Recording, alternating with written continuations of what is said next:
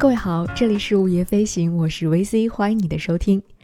那经过了一段比较长时间的沉寂之后呢，我们的午夜飞行又迎来了一次久违的更新啊，VC 又回来了。那随着疫情的状况啊，已经在逐渐的好转了，包括我们很多地区的跨省的旅游也在逐渐开放了，所以我们线下的这种正常的社交生活似乎也在慢慢的复苏起来。那随着电影院呀等一些公共场所逐步的开始对公众。啊，进行有序的开放之后呢，我相信我们每一个人可能也都渐渐的有更多的机会可以走出家门，到外面的世界去继续自己的探索之旅了。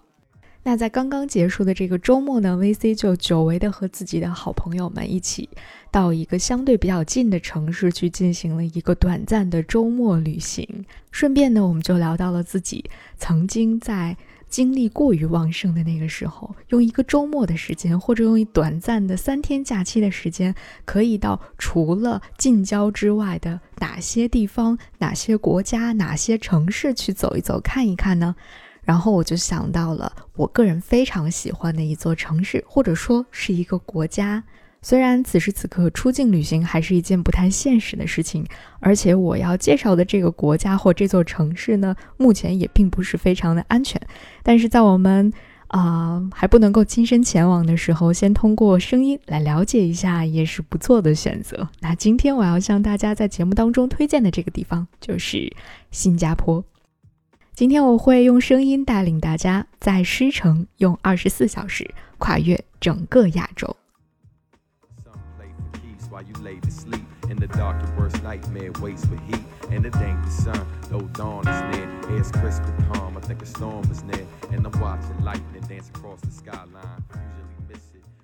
在我的心目当中，狮城新加坡其实是一座非常适合探险的城市。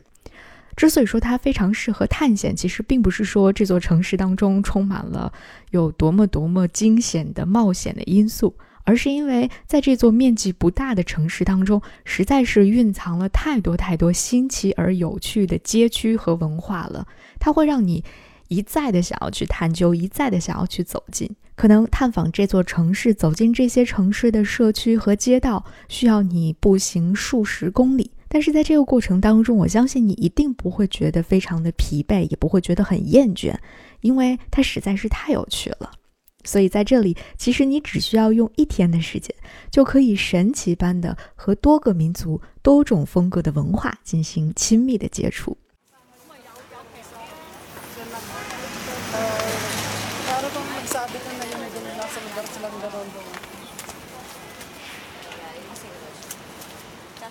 对于像很多。和我一样的，对于一座城市的小街道啊、小文化呀非常感兴趣的旅行者来说，我相信新加坡应该是一个非常不错的选择了。那接下来我们就用二十四小时的时间去探访一下这座神奇的、多元的新加坡。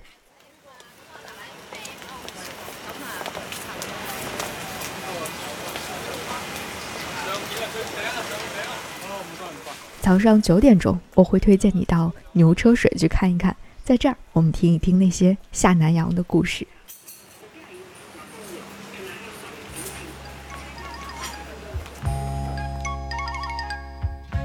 我相信新加坡的牛车水是每一个人到新加坡之后都会听到，甚至在你去新加坡之前就已经听过的鼎鼎大名的一个地方了。但它为什么叫牛车水呢？其实它的英文名字就叫做 Chinatown，也就是我们经常提到的唐人街。而之所以起了牛车水这样一个非常奇特的名字，是因为当时这个地方是没有自来水的，而当地的华人需要用牛车从很远的地方把水运过来，所以用牛车运水这样的情景呢，就经常会发生在这个街区。于是这里就被叫做了牛车水。今天我们虽然已经看不到用牛车运水的情景了，但是这里仍然是新加坡华人聚集最多的一个地方。我们一天的漫游就可以从这个地方开始，因为它和我们的文化是最为接近的。那从这儿开始，我想是再适合不过的了。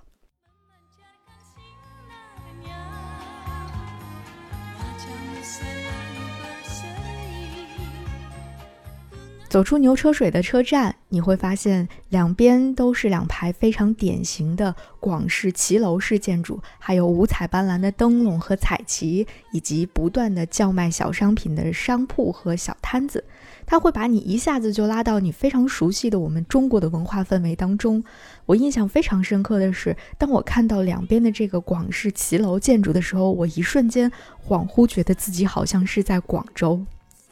所以这个地方真的是和中国的文化非常非常的相近，但是它又和今天的中国有一点不尽相同，因为它会让你感受到的并不是今时今日的中国，而是处处洋溢着一种怀旧的南洋的风情。我相信很多人都很熟悉，在我们中国的近代史上那一段东南沿海的劳工们下南洋的故事。这个故事被人们一代一代的讲述，而牛车水就是和这段历史近距离接触的一个最佳的地点。从早到晚，最热闹的地方就是不断供应各种美食的食肆。而我们中国人最看重的所谓生活当中最平凡的幸福，就在这一家一家的小吃店、一碟一碟的小吃当中体现的淋漓尽致了。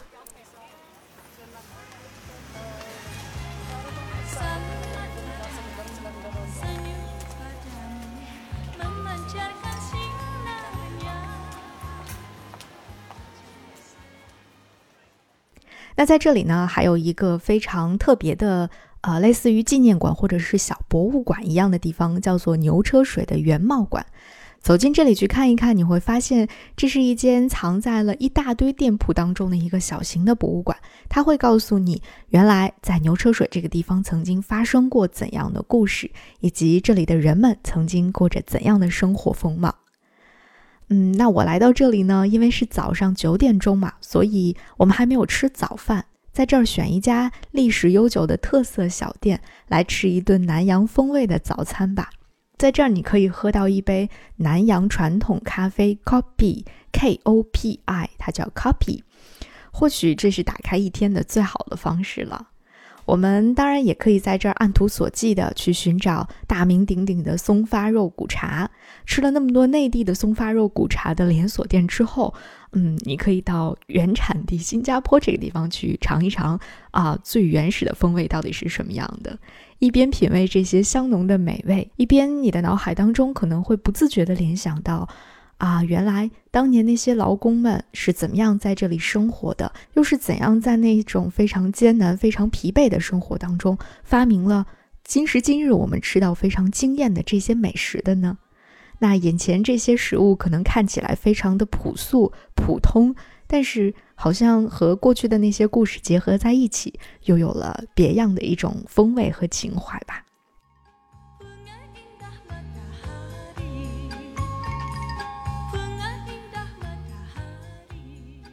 如果说以上我们提到的这些，无论是小型的博物馆也好，还是啊南洋风味的早餐也好，还是各种各样的啊融合了新加坡和中国美食风味的特色的这些好吃的好喝的东西之外，最让我眼前一亮的是，在牛车水的附近，我竟然误打误撞的发现了一座全新加坡最大的印度教的寺庙。当我看到这座寺庙，甚至脱下鞋子走进这座寺庙的时候，我才突然发现，原来新加坡的多元文化就是这样自然而然地交织在一起的。新加坡有趣的地方，应该就从此时此刻马上要拉开帷幕了吧。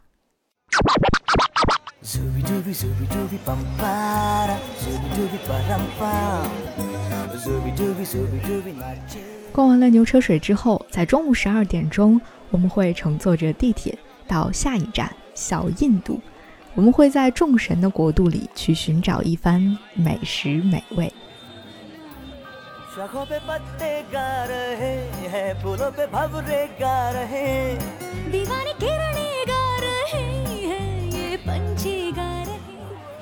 你可能会觉得“小印度”这个名字听起来有点萌，事实上它就是从英文直译过来的，它的英文名字就叫 Little India。那我想，可能就是因为这个小小的街区当中。啊浓浓的印度风味吧，所以就叫做小印度。那来到小印度之后，我们就告别了中华文化区，进入到了印度文化区域当中。这里就是当地泰米尔人的族裔社区。在这里，从来来往往的行人到街道边的建筑，从随处可见的美食到空气当中飘来的各种各样的混杂在一起的味道，可以说都是非常非常的印度了。说这里是一个浓缩版的印度，一点儿都不为过。所以“小印度”这个名字真的是名副其实。在这片区域当中，有一条非常主要的商业街，它的名字叫做石龙港路，它的英文名字应该读作 Sarah Gun。在这条街区上随便的走一走、看一看，你会有很多很多的意外发现。其中最让人期待，也最让人眼前一亮的，我想就是这里，啊，鳞次栉比的造型一座比一座繁复，颜色一座比一座艳丽的印度教的寺庙了。这些高耸的寺庙顶端，大多会坐着印度教当中的各种各样的神明，那些艳丽的色彩，还有绮丽的纹饰，都在极力的表现着这里的人们对于神明的那种崇拜、那种信仰，以及他们炙热的那些内心。啊，虽然我对于印度教的教义，或者说对于印度教的历史，并不是非常的了解，对于印度教义当中的众多的神明，也只是略知一二。但是你只要用心的去感受这份特有的热情和那种炙热，我想你一定也会被这种氛围所深深的打动吧。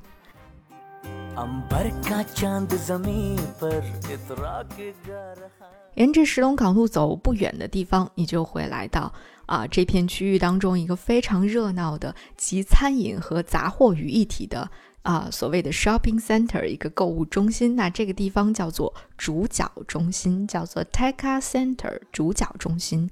只不过这座购物中心并不是我们想象当中那种啊，我们在日常的现代社会当中看到的高楼大厦呀、shopping mall 啊这样的地方，而是嗯，一个非常有一点点简陋的一个像大市场一样的存在。走进这个主角中心的大门，你就会感受到一股浓烈的辣椒和香料的气味混合在一起的那种味道会向你扑面而来，然后你就会看到一排一排供应印度特色食物的小店或者是小摊子出现在你的眼前。如果你是一个嗯非常喜欢尝试新鲜事物的人。啊，我想这里是一个非常适合你的地方，因为你可以在这儿尽情的去品尝最正宗的印度小吃。无论是我们比较熟悉的，像印度的咖喱饭呐、印度薄饼这些啊比较大众化的，我们大家曾经吃过或品尝过的印度小吃之外，我们还可以在这儿见到很多我们日常在餐馆当中，甚至是非常正宗的啊印度的餐馆当中都不太能够吃到的，或者是没有听说过、没有见过的一些印度小吃，真的是有一种大开眼界的感觉。当然了，或许你尝起来或吃起来会觉得。这儿的咖喱太咸了，或者是太辣了，啊，甚至你会觉得这个印度薄饼里面实在是放了太多的炼乳或者是白糖了。但是无论怎样，作为一个旅行者、一个探访者，啊，这些经历或者说这些品尝的过程，其实都是一种全新而非常有趣的尝试。我在这个市场当中还和小摊上的一些印度大叔。呃，简单的聊上了两句，然后你会发现，虽然你刚刚进入这个市场的时候，看到他们，啊，脸上的表情似乎有一点严肃，甚至有一点凶凶的感觉，但是你发现和他们聊上两句之后，他们严肃神情背后其实还是非常有趣、非常可爱的。只要你愿意啊，向前迈一步，勇敢的去和他们聊一聊，去探索一些更新鲜的、你没有见过的东西、不了解的东西，或许就会有不同的收获。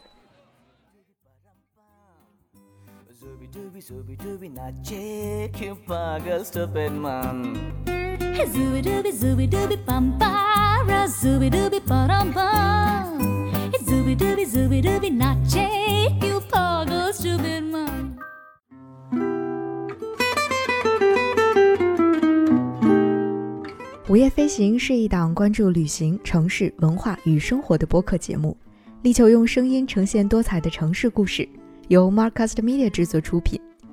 如果你是苹果手机用户，我们推荐您在苹果 Podcast 订阅收听这档节目。如果喜欢我们的内容，欢迎给出五星好评，并留下你想说的话。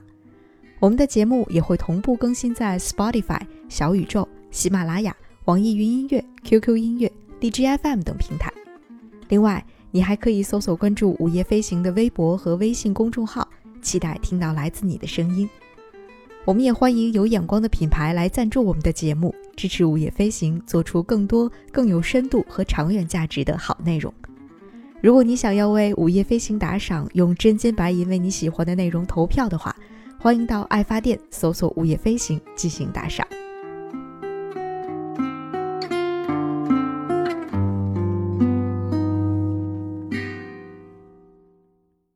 离开了主角中心之后，我们会继续在五颜六色的建筑当中穿梭。呃，在穿梭的过程当中，你会看到有各色的小店门口摆放着金银首饰、铜器、珠宝，还有非常典型的啊印度的各种各样的花环，还有沙粒等等。而在这些多彩的建筑当中，有一座房子会突然的出现在你的眼前，它会显得有一点与众不同。尽管这座房子也非常的。色彩艳丽，但是呢，啊，它却多了一份典雅和讲究的感觉。它就是一九零零年一位叫做陈东林的华人富商为他的妻子修建的玷屋式的别墅，所以这里今天也被称为陈东林故居。嗯，看到这座故居的时候，其实我还蛮惊讶的，因为有一座名人故居竟然是可以这么活泼可爱的。因为我们印象当中的名人故居好像都是那种深宅大院，或者是那种青砖灰瓦的感觉。可是这座陈东林故居却非常的活泼可爱，颜色非常的艳丽，但同时又不失典雅和一种特别的审美趣味。恐怕，嗯，这样的一种名人故居，这样一种风格的名人故居，也只有在小印度这片神奇的街区才会存在了吧。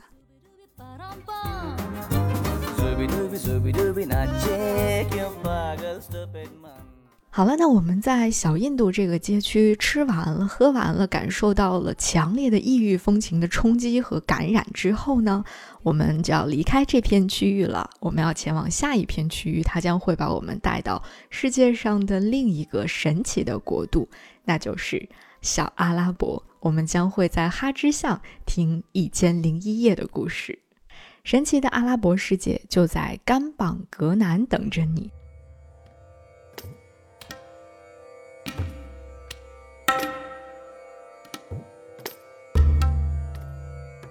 甘榜格南这个地方，它的英文名字叫做 Kampong Glam，应该也是从，呃，我推测应该是从阿拉伯语当中的某一个词，然后音译过来的。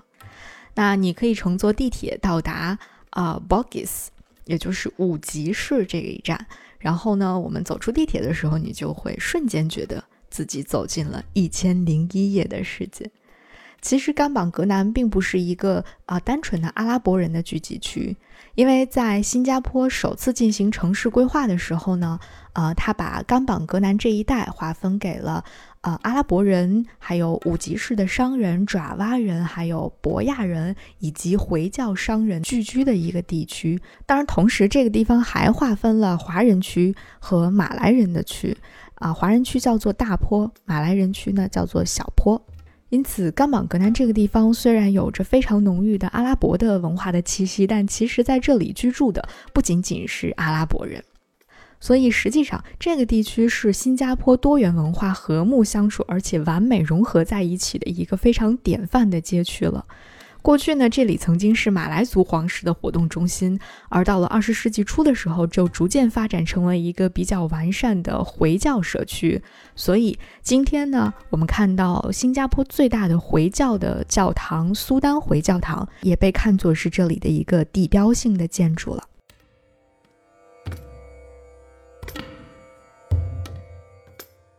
不知道是不是因为我们来到的时间已经比较晚了，我们大概是在下午四点多钟的时候来到小阿拉伯的。当我们走出地铁站的时候，我们瞬间就觉得整个这个街区的氛围，还有你能够听到的耳边回响的声音，眼前看到的建筑的颜色风格，都和之前的牛车水和小印度的那种热闹拥挤，啊，完全不一样。这个地方要清静许多。虽然这里也有色彩斑斓的低矮的建筑群，但是这里的街道会让你感觉非常的干净整洁，而且有很多很多恰到好处的绿植，以及刚才我们提到的那座非常美丽的回教堂，会让这个地方整个看起来又多了几分清新，还有多了几分浪漫的气质在里面。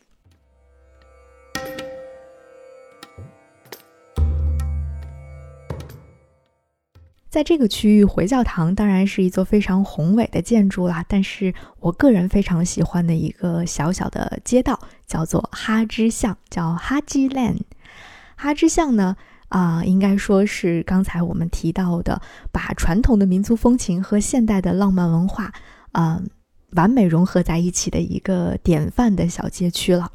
在哈之巷，你可以看到颜色斑斓的二层小楼的建筑群，啊，而这些二层小楼每一座都和每一座不一样。在其中，你既可以感受到那种啊浪漫的民族风情，同时你又可以找到很多很多非常现代的、具有设计感的巨大的墙壁涂鸦。这里的各种各样的精品小店的店主们，可以看得出来都是非常用心的去进行了设计的。他们会设计自己的门牌，设计自己的招牌，并且会把自己的门口的摆设进行非常用心的设计，别出心裁。所以每一家店门口，你都很想停留下来拍两张照片，进去逛一逛。而正是因为这些店主们的用心啊，才让哈之巷成为了这里最有格调的一条小街道。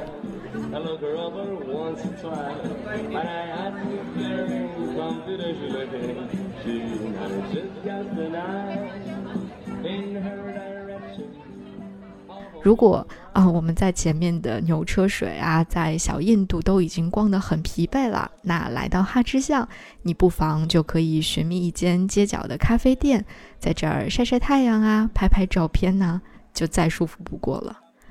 而当夜幕降临的时候，各家小店的灯光亮起的时候，你仿佛又进入到了另外一个世界当中。此时此刻，哈之巷就完全成为了《一千零一夜》故事当中描绘的那个世界，好像你一不小心就能够召唤出阿拉丁神灯，而在下一个街角的转弯处，你就好像会遇见一群小精灵一样。这个时候你会发现，路边也有很多售卖阿拉伯啊各种各样的手织手工的编织毯的这些店子，而这些店当中售卖的那些毛毯啊、地毯啊，就很像是我们在故事当中读到的那些飞毯，它好像就能突然飞起来一样。而墙壁上的那些神鸟、神灯，好像马上就要跳进人间来实现你的一个美好的愿望。在入夜之后呢，我们在入夜之后的哈芝巷真的是非常的有魅力。而我们在这儿的一间小酒吧坐了一会儿，点了一杯酒，和这里的年轻人们一起聊了聊天，听了听酒吧里的驻唱演唱的，虽然不知道名字，但是非常好听的歌曲。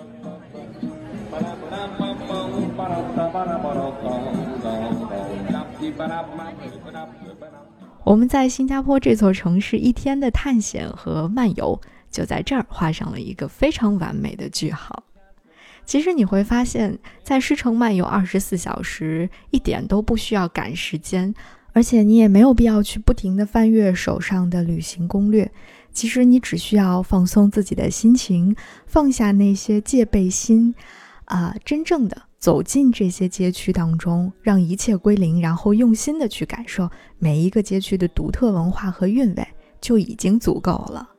所以在这次的城市漫游当中，我没有为大家推荐啊，我们能够在新加坡旅行攻略上读到的所有的，比如说非常 fancy 的游乐园啊、购物中心啊，啊，或者是各种花园式的酒店啊、餐厅啊等等。啊，并没有那些东西。我只是希望我们能够换一个方式来认识新加坡这座城市。嗯。通过另外一种行走的方式来感受新加坡这座城市当中的非常与众不同的文化内核。因为在这座城市当中，从东亚到南亚再到西亚，在这样的一座城市当中，你可以用仅仅一天的时间去收藏整个亚洲的文化记忆，岂不是一件非常非常值得而且有趣的事情吗？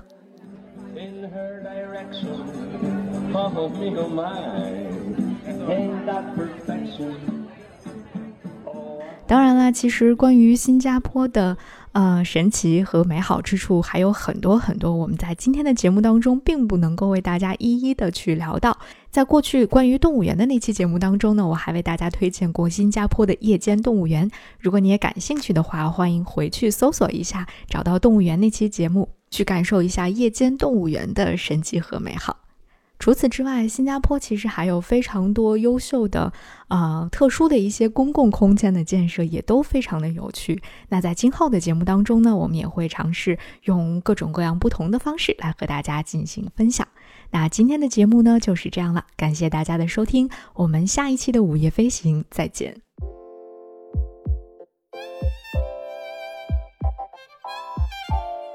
午夜飞行由 Marcast Media 制作出品。我们推荐您在苹果 Podcast 订阅收听。如果喜欢这档播客节目，你可以给出五星好评，也可以留言评论。同时，我们的节目也会同步更新在 Spotify、小宇宙、喜马拉雅、网易云音乐、QQ 音乐、荔枝 FM、蜻蜓 FM 等平台。另外，你也可以搜索“午夜飞行”的微博和微信公众号，期待你的关注和反馈。我们也欢迎有意向的品牌来赞助支持这档播客节目。合作联系可发送邮件至 hello at Marcus Media dot com。